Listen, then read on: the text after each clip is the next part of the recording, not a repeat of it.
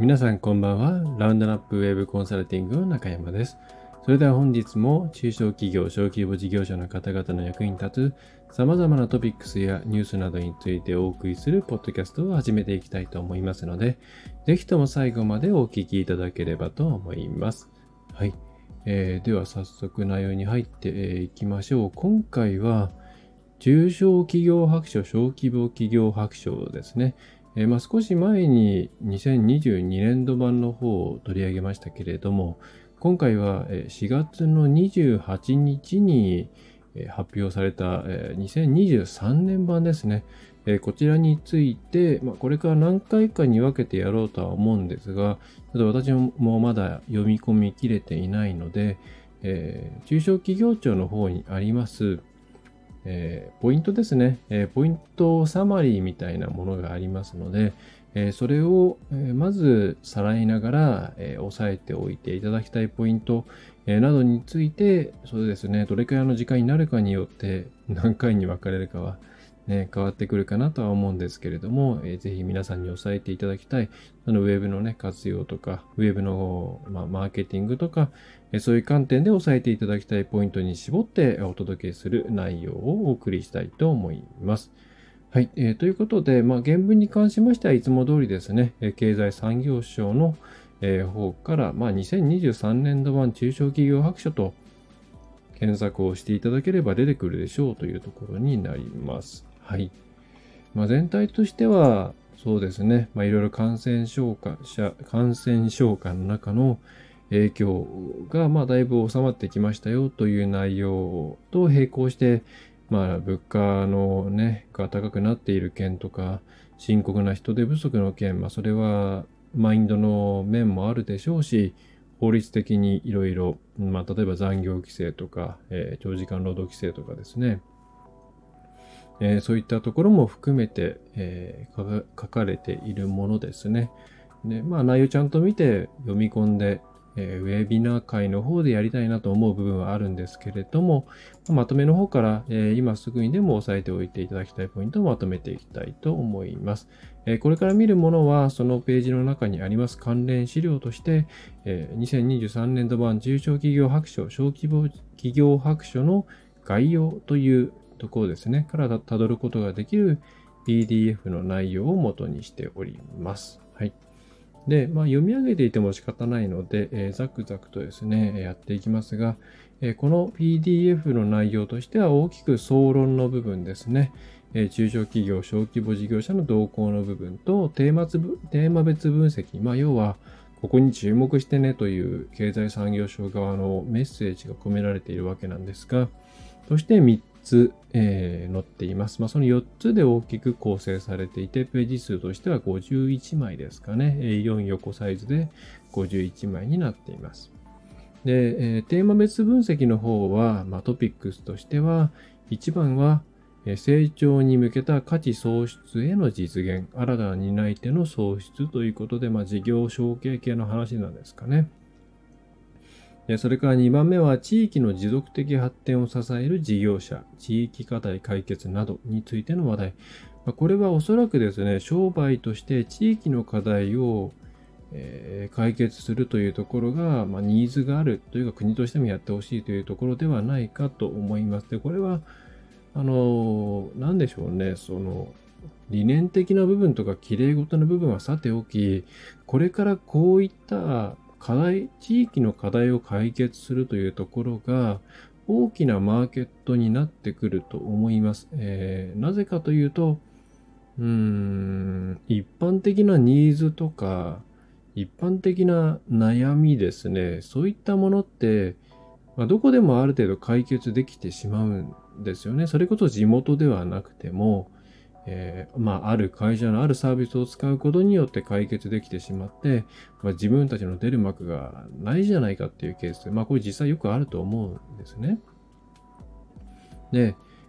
そうするとそこで戦っていくのってなかなか厳しい結果が出しづらいものではあるんですが、ただその自分が今日構えて、今日というかまあ事務所なりですね、証券としている地域の課題を解決するのっていうのは、やっぱり地域の人間じゃないとなかなか難しい部分ってあるのと、地域の人間だからこそわかるアドバンテージみたいなものがたくさんありますよね。えー、そういったところを責められるのはやはり地域証券で、まあ、全国証券で商売するより地域証券で商売した方が、やっぱり敵はね、弱いケースがほとんど、まあ東京だとまたちょっと微妙になってきたりしますけれども、まあ一般的な地方であれば、楽という言い方というか、戦いやすい。えー、ですよね。えー、まあ、そういう意味で、ちょっとこれの内容まだちゃんと読み込んでいないというか、私も今概要を見ながら喋っているんですけども、あの、地域証券の方は本当に地元の問題を解決することによってどうにかビジネスにつなげられないかっていうことは、本当にあの考えた方がいいです。インターネット、ウェブ時代だから、全国なんだとか、証券広げるんだって考えると、特にスタートアップ、企業時期っていうのは転びやすいので、まずは地元ですね。で、えー、自分たちの目の届く範囲で、いろんな共闘法を作っていく。まあ、ランチェスター的に言うと移転突破して共闘法を築き上げるようなことをしていった方がいいと思うんですよね。はい。まあちょっとここだけで喋りすぎましたけれども、えー、3つ目、3つ目は中小企業、小規模事業者の共通基盤。ちょっとこれはわからないですね。読みながらやっていきましょう。はい。まあ、今日これ全部51ページできるとは思っていないので、本当に要点です。はい。まあ実際はこれまたウェビナーでやりたいですね。はい。で、今回は音声のみです。はい。では、まず総論1、えー、中小企業、小規模事業者の動向ということで、えー、中小企業の売上高水準が感染症流行前に戻りつつあるというところが一つトピックスとして挙げられております。ただ、えー、宿泊や交通など業種によっては引き続き厳しい状況が続いているということで、業種別の、えー売りえーまあ、売上高じゃないですね。これは消費者側の支出の推移ということで、まあ、確かにこれを見ると大きく減った宿泊とか、まあ、交通ですね、あたりはのまだまだちょっと、えー、回復しきれていないという形になります。で逆に、まあ、財物総合系とか一般的なものですね、サービス系などは、まあ、確かに消費支出と、言えてない、消費支出という面であれば、えー、感染症前のうん、数字に迫りつつはあるのかなと思います。で、ここで注意していただきたいのは、まあ、こうやって感染症流行前の売上高水準にまあじわじわと戻りつつある。まあ、具体的には21の9番ですね。2021年の、えー、第1期ですね。えー、から、まあそこがそ、そこがそこ打ちでダジャレではないんですけど、まあ、そこが加減として上がってきていて、まあ、2022年の Q1、そして2000、まあ、2023年の Q1 はまだわかりませんが、うん、ではまあ、そうですね、2017年の半ばぐらいには戻りつつある。まあ、ただ2019年とかすごい景気良かったんで、まあ、そこに比べたらまだまだ全然なんですけれども、まあ、だいぶ上がってきたっていうえー、グラフがありますが、おそらくですが、これ内訳見ると、何でしょう？これ、こういう数字を見ると、すべての業種、業態、業界、まあ、において、全体的に底上げがなされているという印象を受けがちで、えさらに言えば、まあ、ずっと景気悪くてなかなか売り上げ上がってこなかったけれども、うちも、まあ、景気良くなってくればこんな感じで自然とこれから上がっていくんだろうなっていうふうに、割と勘違いしやすい、えー、というふうに思うんですね。で、ただこれって本当に全体の値を示しているだけで、そしておそらくこの中の内訳って相当変わっていると思うんです。つまり、うまくこのね、感染症化の中で、えー、まあ、いろいろ転換をしたり、新しい取り組みをしたりして、むしろ売り上げを上げていけた企業群というのが、ある程度あって、で、あるいはまあそこまでじゃないけれども、なんとかトントンぐらいに持っていけるぐらいの戦い方をしていたところがあって、で、まあ、じっと耐えていた、あ、あるいは一時閉業していたようなところですね。うん、っていう、まあ、3つぐらいの温度差があって、今回おそらくその一番、なんでしょうね、業態とか業種を転換したり、まあ、業種変換ってのはないですけども、やり方をいろいろいじって、昔よりもはるかにいい売り上げを少人数で出せるようになったところみたいな、そういうところの売上高が全体を引っ張っていて、ねまあ何もしなかったってね、言ったらあれなんですけども、そういうところは、まむしろ下がったままなんだけれども、全体としては上がっている状況なんではないかと、まあ、現場の実感としては思います。はい。あの、うまくいってるよっていうね、企業さんの声ももちろんいっぱい聞きますし、その反面、なかなか回復しないんです。まあ、むしろ悪化してますみたいな声も聞くんですね。で、それは、全体として上がっていきますよ、上がってますよっていう、こういう、うん、ね、空気感っていうのは、まあまあ、マインドとして前向きになる部分としては重要なんですけど、楽観視しがちなんですけど、これやっぱり努力してきたところじゃないと、上がっていかないですね。はい。だから今の時点で、えー、まあなんだかこのままいけば昔のように戻るんじゃないかというふうに思っている方は、うんこの非常に厳しい中で、えー、自分たちを鞭打ちながらですね、もっと強くなろうと頑張ってきた企業に、実は結構距離空けられているんだよっていうところを考えていただいた方がいいと思います。決して楽観視できるような状況ではないんですね。そこまで含めて中小企業庁がデータ出したわけではないと思うんですけど、あくまで全体のね、平均値として出したものだと思うんですが、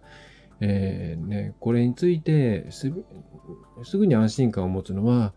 ちょっと怖いなというふうに思うので、皆さんも、えー、なかなか盛り上がらないけども、みんなが上がってるならいずれ上がるだろうと思っている方はですね、ちょっと要注意だというふうに思います。えー、それからですね、え、2ページ目というか今4ページ目なんですけれども、総論2として、え、中小企業、小規模事業者の動向としては、まあ、これはあれですね、え事業者側で今どうよということのアンケートを取った感じですけれども、うん、まあ、これについてはですね、まあ、このさっき申し上げた通り、やっぱりうまくいってるところっていうのは、いろいろな、えー、例えばそうですね、今ここに載っているのは、ある宿泊業のね、えー、会社さん、何してたかというと、まあ、コロナ禍によって旅行需要が変化する中、従来の団体温泉旅館から個人特化旅館への刷新を試みたと。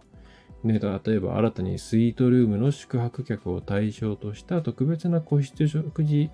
えー、食事どころなどかな？うん、を設置したとか、あるいは客の、お客さんの前で料理するですね、まあ、さばいたりとか、それから、まあ、なんか、いろいろするんでしょうね。そういうライブ感とか非日常感とか特別感を出していくようなプランを作って、え、イメージとして高級旅館というところをね、え、高めて、多少何かこう変化があってもお客さんが来てくれるような、ね、ブランド価値の向上を目指したというふうに書いてあります。まあ、こういった努力ですね、えー、をやっているところは伸びているというふうに書いてあって、まあ、これは暗にですね、何もやっていなければ、全体として景気が上がったとしても、えー、景気というか、まあ、消費者側の消費意欲が上がっていったとしても、えー、選ばれないですよということが示されています。えー、そういう意味ではですね、より一層のうーん、割と本気出したって言ったら失礼なんですけども、いろいろ頑張ったような企業さんが多いので、そこが敵は強くなってる可能性が高いよっていうところを考えておいた方がいいと思います。決してこれは、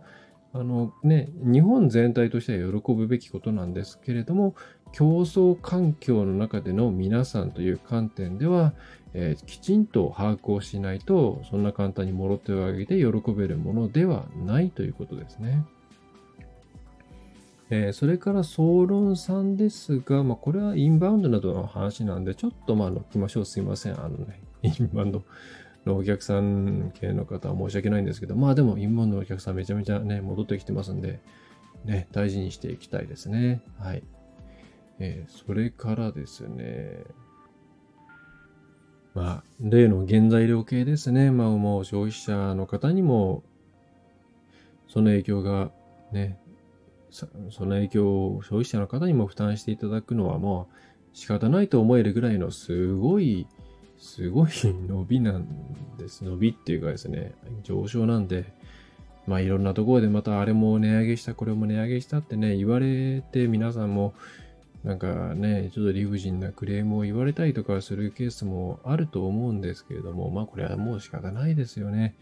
えー、まあただ、まあ納得感のある値上げというものをやっていくということは非常に重要なので、まあただただ原材料が上がりましたので、まあ、あるいは燃料費が上がりましたので、お値段上げさせていただきますというですね、まあ、コミュニケーションしているようでコミュニケーションしていないようなメッセージでやるよりは、もっと、ま、こういう事情だったり、実はこういうことがね、あって、私たちも大変なんだけれども、こういう部分はどうしてもね、価格転嫁ができないんで、すいません、値上げさせていただきます。より一層、うんぬみたいな、うん、皆さんの葛藤とか、どうしてそうなったのかとか、実際に会社の中ではどういうふうに、うん、変わっているのか、どれだけ大変なのかっていうところをオープンにしていくということが非常に重要だなというふうに思います。結構皆さんも、まあ、売り手としても経験があるんじゃないかと思うんですけれども、なんかね、こう、ね、対応が悪かったとか、えー、急にサービスが変わったとか、みたいな、そこだけを聞いたりすると、なんだよと、えー、なんか勝手なことをしてちょっと嫌だなとか、うん、まあ悪い印象を受けたりして、え、でも、まあ内実いろいろ話を聞いてみると、あ、そういう状況だったのかと。まあだったら仕方ないねとか、あるいは、うん、そういう、自分もこのお店好きだから、それを維持していってもらうためには、まあ、むしろね、あの多少上がったとしても、あるいは何かが変わったとしても、お金を落とすようにしていこうかなっていう、まあなんかソシャゲ課金じゃないですけれども、サービスを維持するためのサポーターみたいな意識が芽生えたりするじゃないですか。もちろんそれは日々誠実に、えお客さんに対して誠実に商売をしているっていうことが大前提ではあるんですけれども、値上げをするっていう時に、その姿勢をお客さんはすごく見ているので、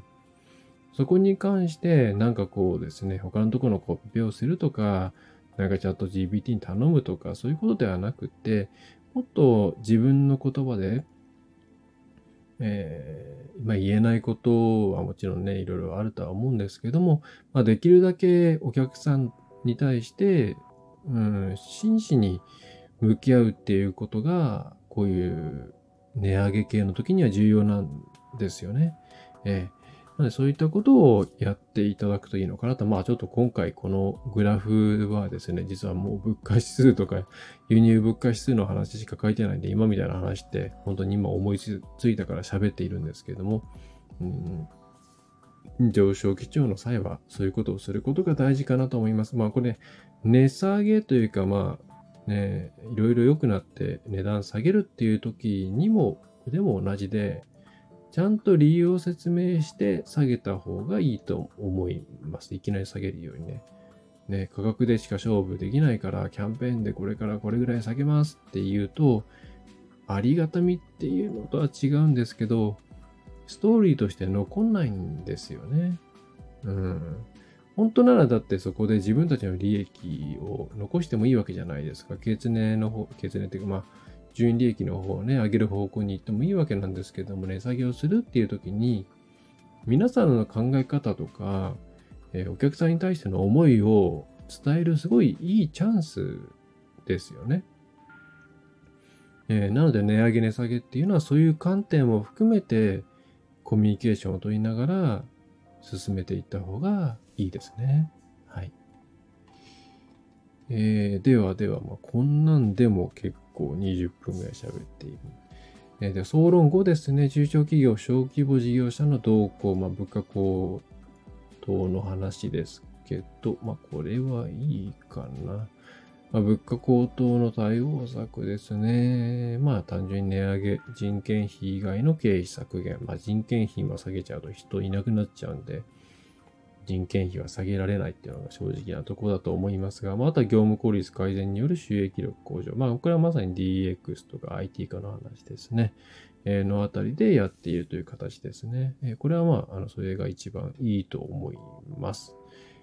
でですね、人手不足なんですよね。で、これが総論6でも書いてあるんですけど、まあ相変わらず、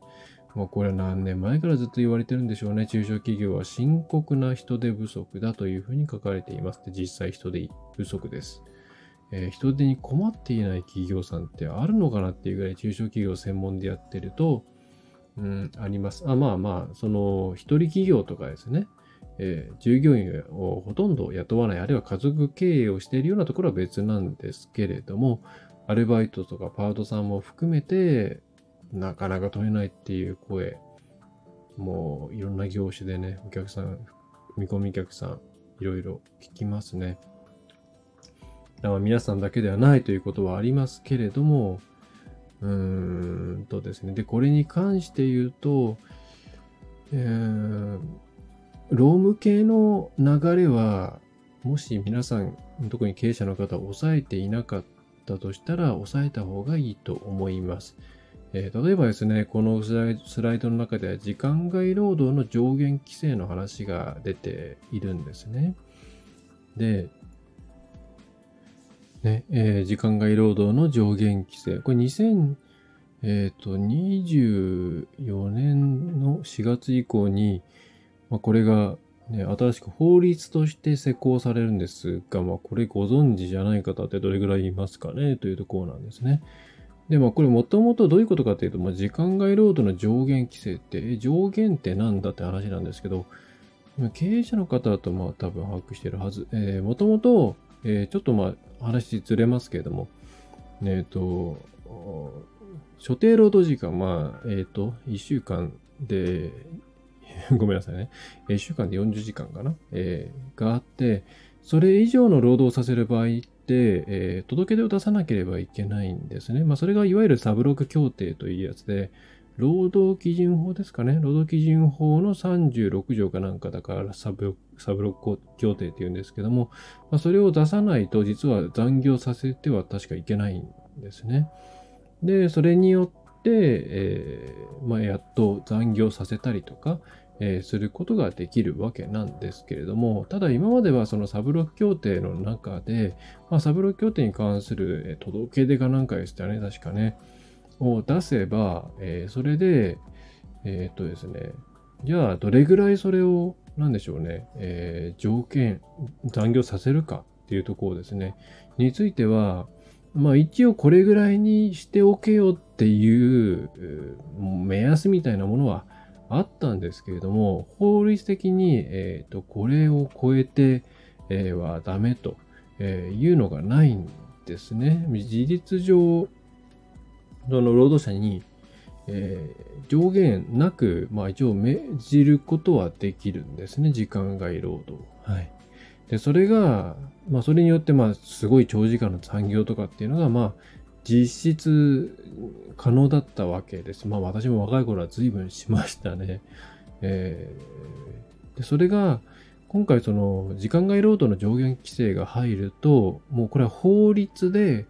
これくらいまでしかダメだよっていうのが決まります。はい。えー、まあ、詳しくはちょっと専門のところを見ていただいた方がいいとは思うんですけれども、一応延長時間の限度ということで、えー、っとですね、サブロック協定で定める延長時間は最も長い場合でも、えー、っと、この限度時間を超えないようにしてくださいということで、1ヶ月だと最大の、えー、残業の時間は45時間ですね、っていうことになりますね。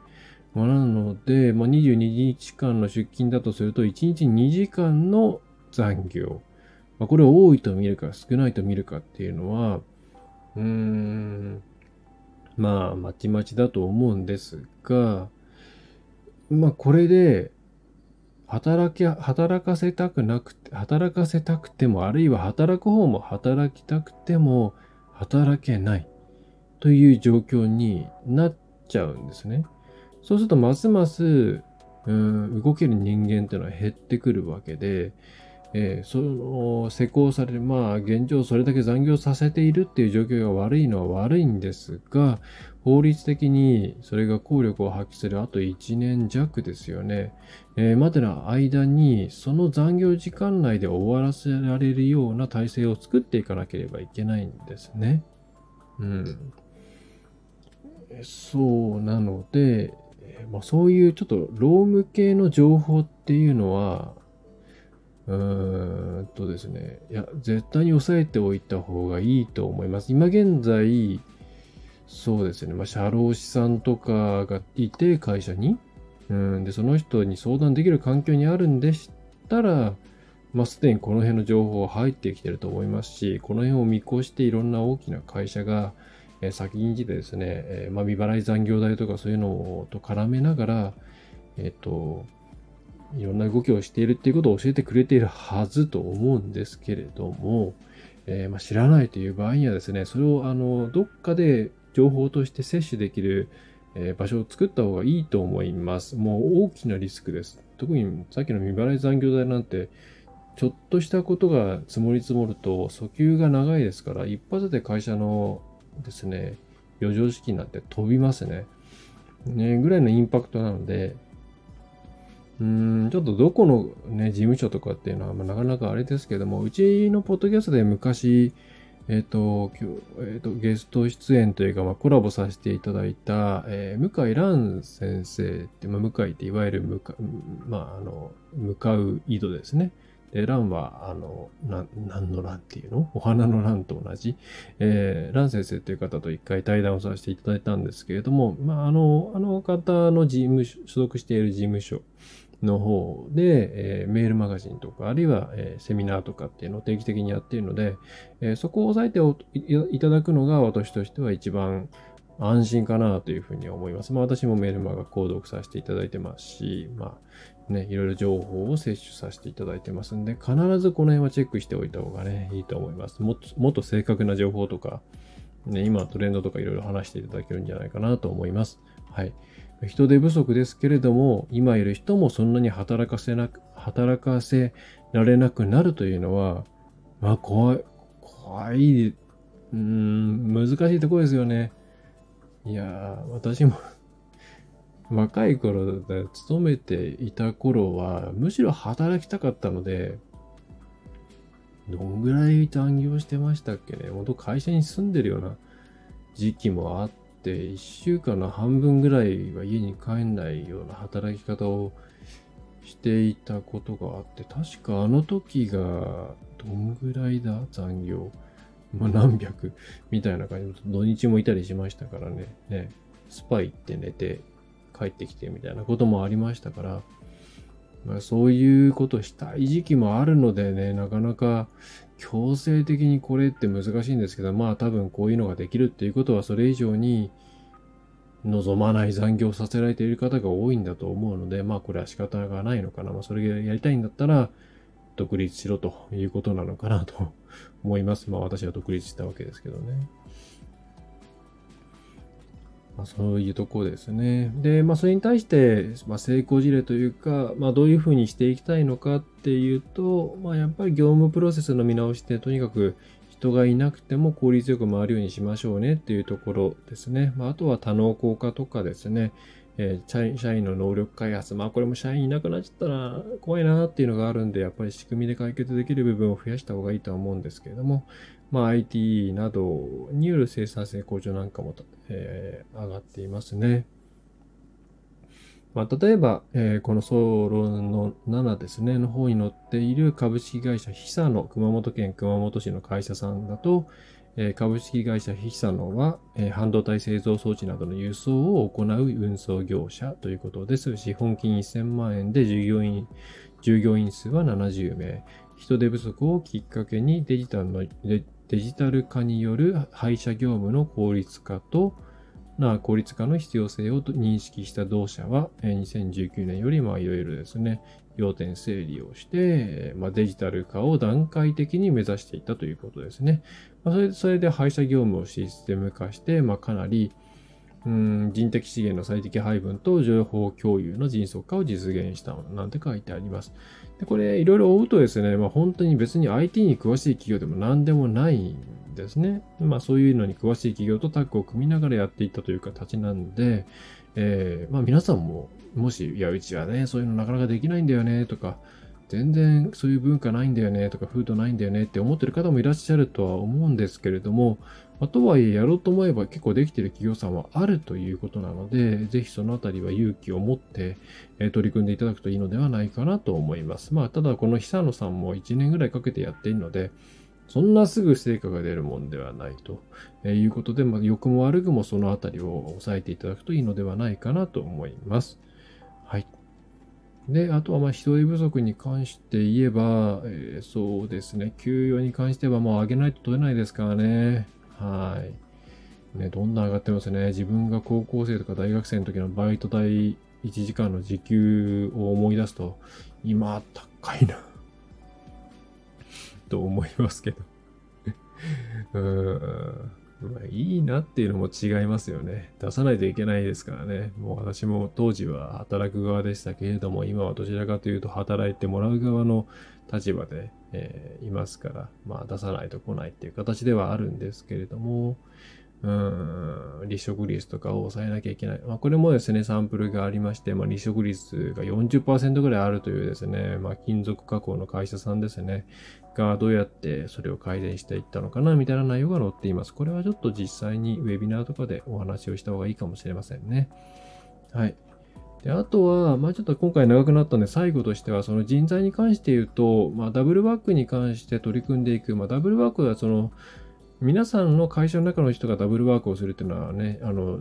現実的ではないと思うんですけども、そうではなくって、まあ本当にパート、アルバイト、正社員、契約社員みたいなそういうところではなくっていろんな副業人材ですよね。まあ副業人材というか、まあ外部の外注ですよね。要は。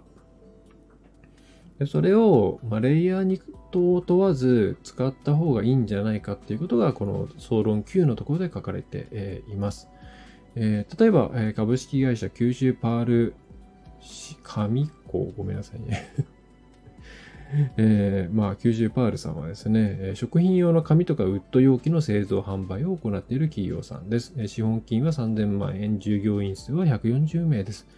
で感染症の流行によりテイクアウトやデリバリーが定着したことによって弁当需要容器の需要が高まって EC 販売に注力することを決めたと。まあこれ決めるのも結構勇気いったと思うんですけどね。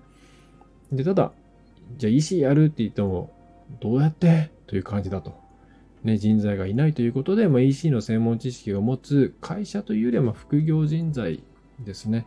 を活用した、まあ、外部のフリーランスなのかな、ちょっとそこまでは書いていないんですけれども、活用したということです。えー、契約開始から1年にわたり月3回程度のオンライン会議なんで、まあ、約、まあ、週次に近い、週に1回ぐらいに近いですかね。えー、なんか、まあ、うちの形と似てますけど。で、現状の EC サイトの課題の明確化とか、えー、顧客構造の分析などですね。えー、まあ、改善活動を行って、まあ、結果的にですね、1年後なんですかね、まあ、取り組み後ということで EC の販売高は、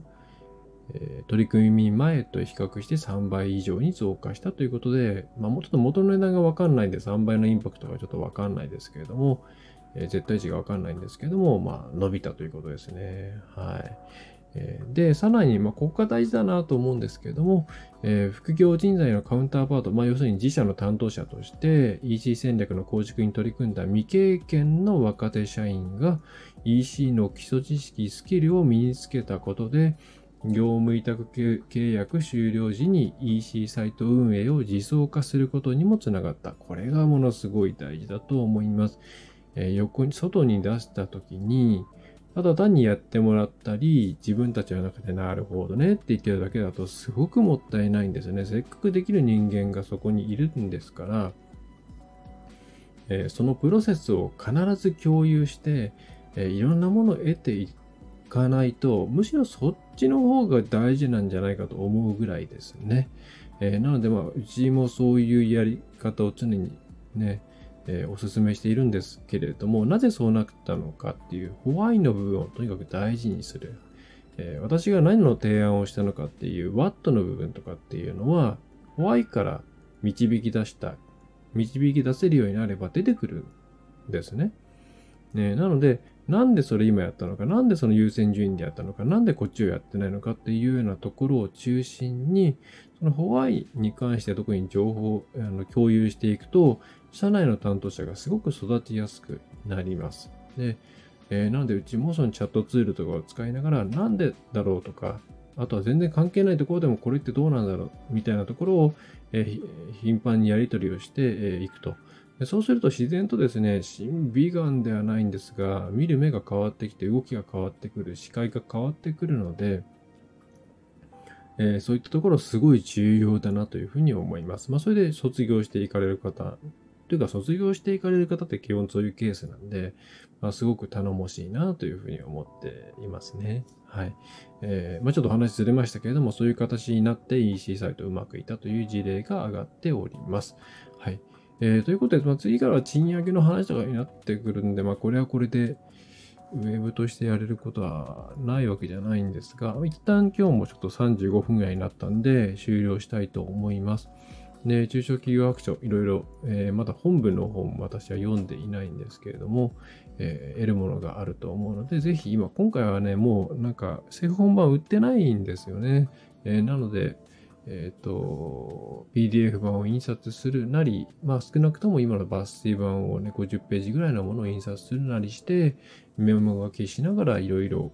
次、うち何するかなっていうことを考えていただくといいのではないかと思います。はい。えー、中小企業白書を見て、ここ、こんな感じのことをうちもやりたいんだけども、みたいなことがあれば、お気軽にですね、その旨添えてお問い合わせフォームからご連絡いただければと思います。えー、それでは最後までお聞きいただきましてありがとうございました。えー、ラウンドナップウェブコンサルティングの中山がお送りいたしました。中小企業の方々でお困りのことがあれば、ウェブのことでお困りのことがあれば、えー、サポートいたしますのでご連絡ください。えそれではまた次回もよろしくお願いいたします。